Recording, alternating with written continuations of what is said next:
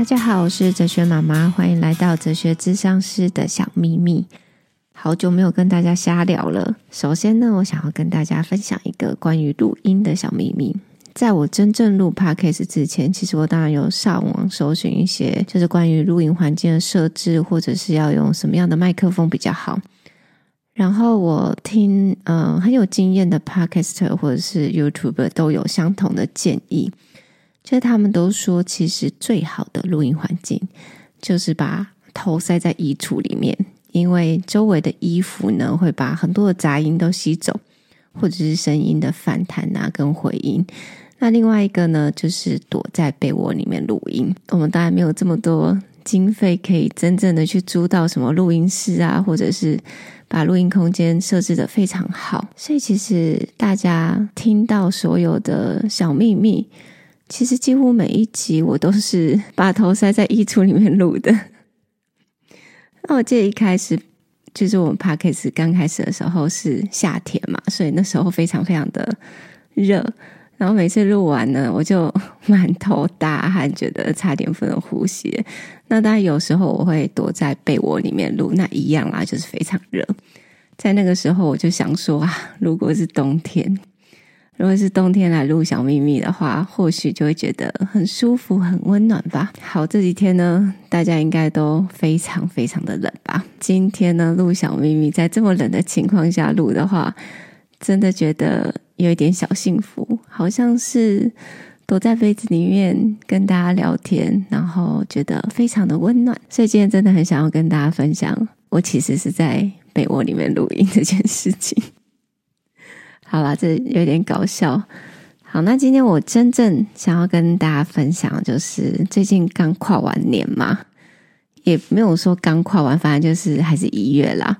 以前呢，我是那种会列出很多很多事情要去完成的那一种，就是跨年清单。譬如说啊，二零二二年我要做什么事情，我要学习什么东西，我要完成什么。二零二三、二零二四这样，例如是这样。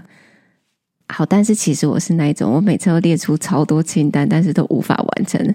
到后来，好像你只要更改那个年份。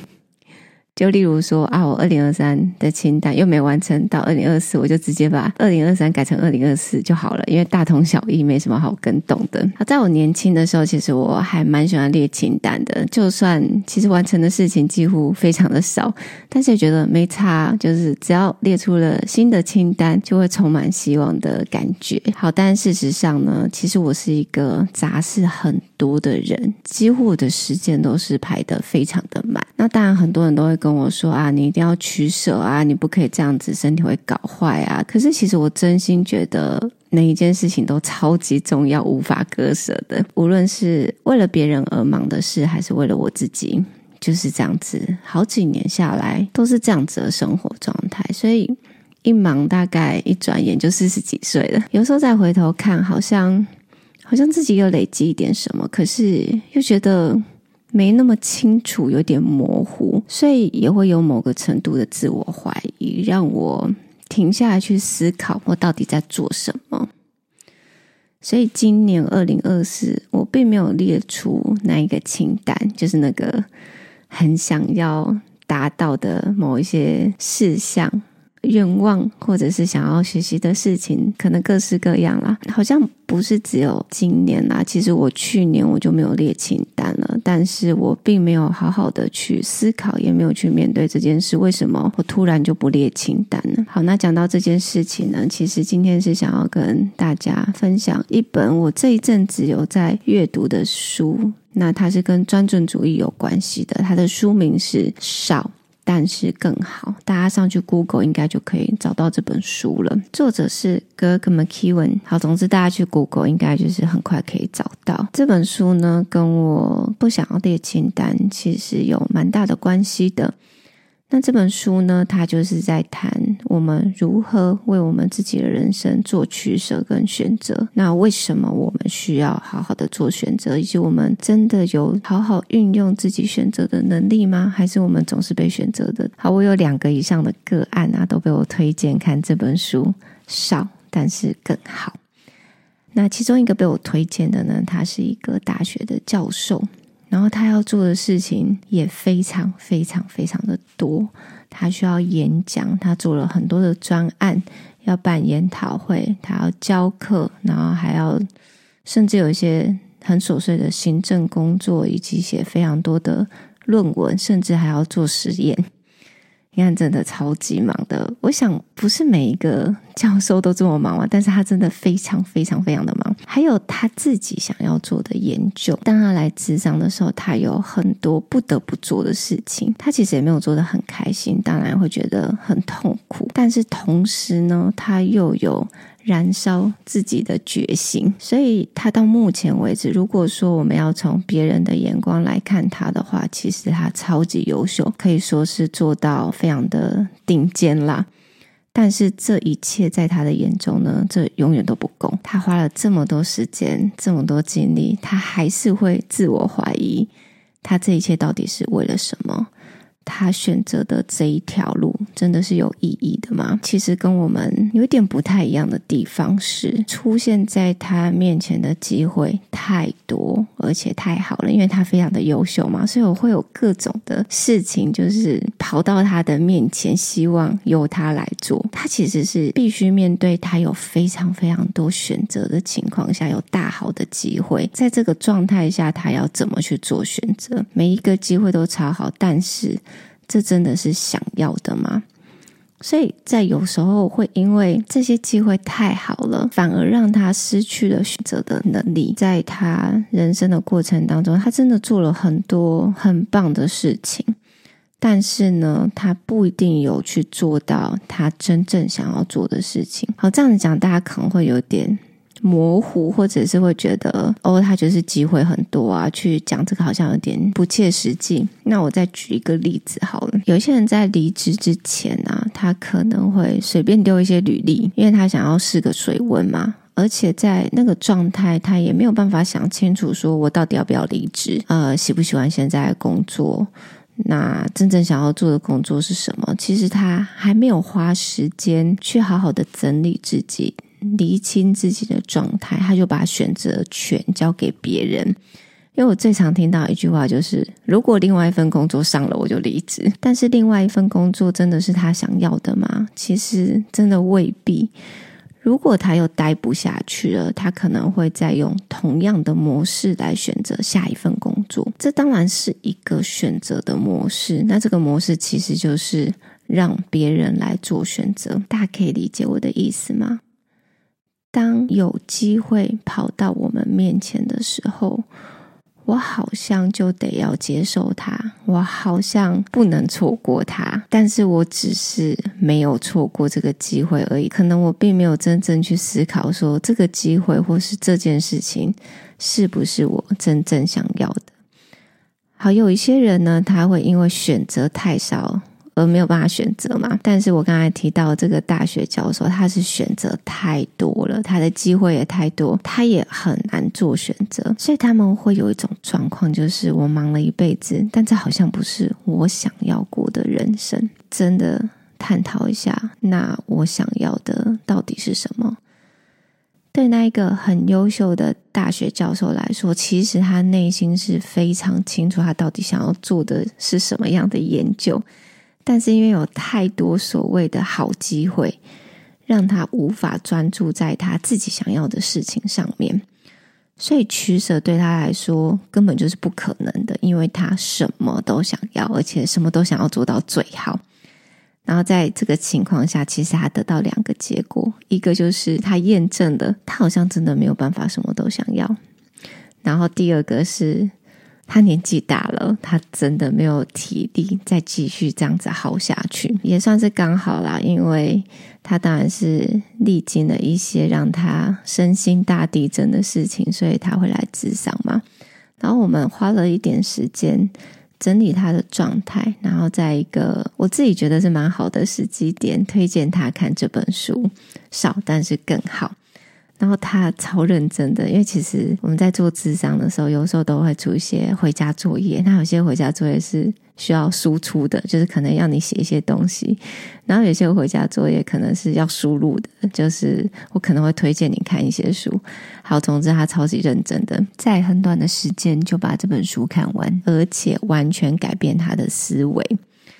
当他的思维改变，很自然的，他连行动都马上改变。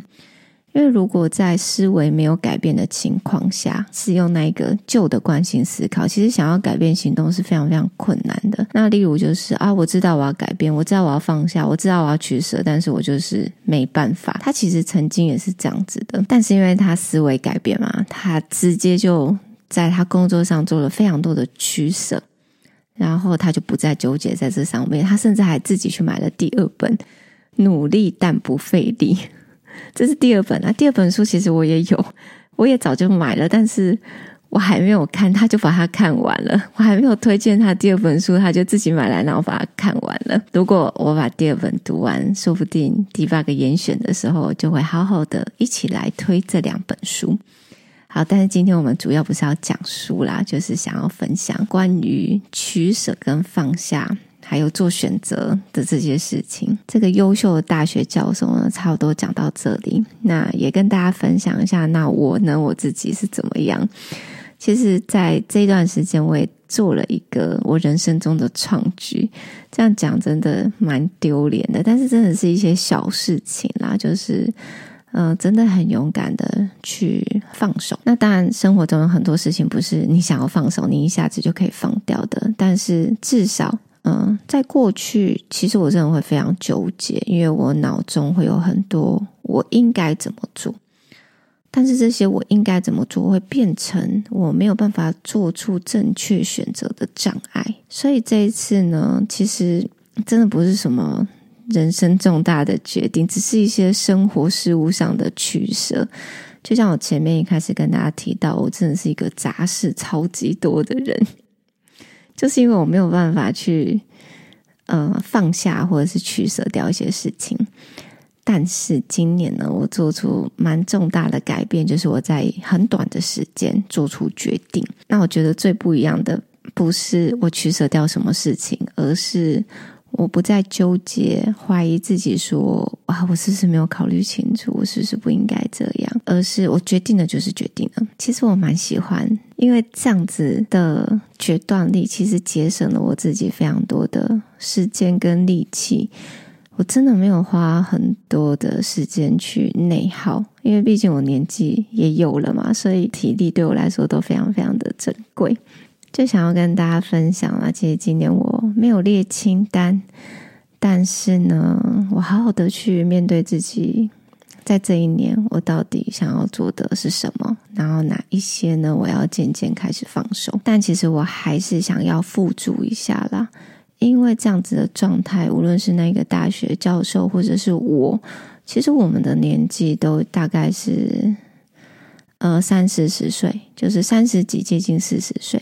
那我自己是四十几岁啦，所以我个人认为，我刚才说的这个状态啊，还是需要经过一番的历练。那我觉得，也正是因为我们曾经愿意接纳很多很多自己不那么想要做的事情，因为在我不那么想要做的事情，而我还愿意去做的时候。可以开启跟开发我们很多很多的潜能跟可能性，所以我觉得这是某一个阶段一开始啊，就是要学习接纳、学习接受挑战、学习跨出自己的舒适圈，但不是永远都是这样子的状态，永远都是属于那种来者不拒的勇者。那这是一段历练期嘛？那这个时期过了，接下来要学习的其实。就是该怎么去取舍跟放下，所以今天的小结论是：我们每一个选择，当然不能只被我想要做的事情绑住，因为有一些不得不做的事，其实会带给我们意想不到的收获。所以，呃，如果你是比较年轻的朋友们，我真的诚心的建议。其实我们可以勇敢的接纳我们本来有点排斥的事情，但是我们做这些事绝对不会是为了别人，而是为了我们自己。因为你或许比自己想的还要更强大，但是更重要的是，无论你是处于人生中的哪一个阶段，我们终究得要在自己的人生中找到那一个我真正想要做的事，或者是我真正想要成为怎么样的人，然后瞄准它，接下来就是。全心投入，并且专注在这上面。希望我没有讲的太乱了，让大家觉得，诶，我现在到底是要怎么做？总之，就跟大家分享，嗯，今年真的很不一样。我不再列那些清单了，但是我实际上做出了一些取舍，然后对于我真正想要的事情也有所行动。希望今年我真的可以成功。是二零二四的开始嘛，然后也祝福大家能够好好的去思考、整理自己，然后瞄准那些你真正想做的事情。希望今天的分享呢，对大家会有一点点帮助。如果你有什么心得，或者是你有什么非完成不可的计划想要跟我分享的话，那也很欢迎你到 IG 或 Facebook 留言。那今天就跟大家聊到这里喽，拜拜。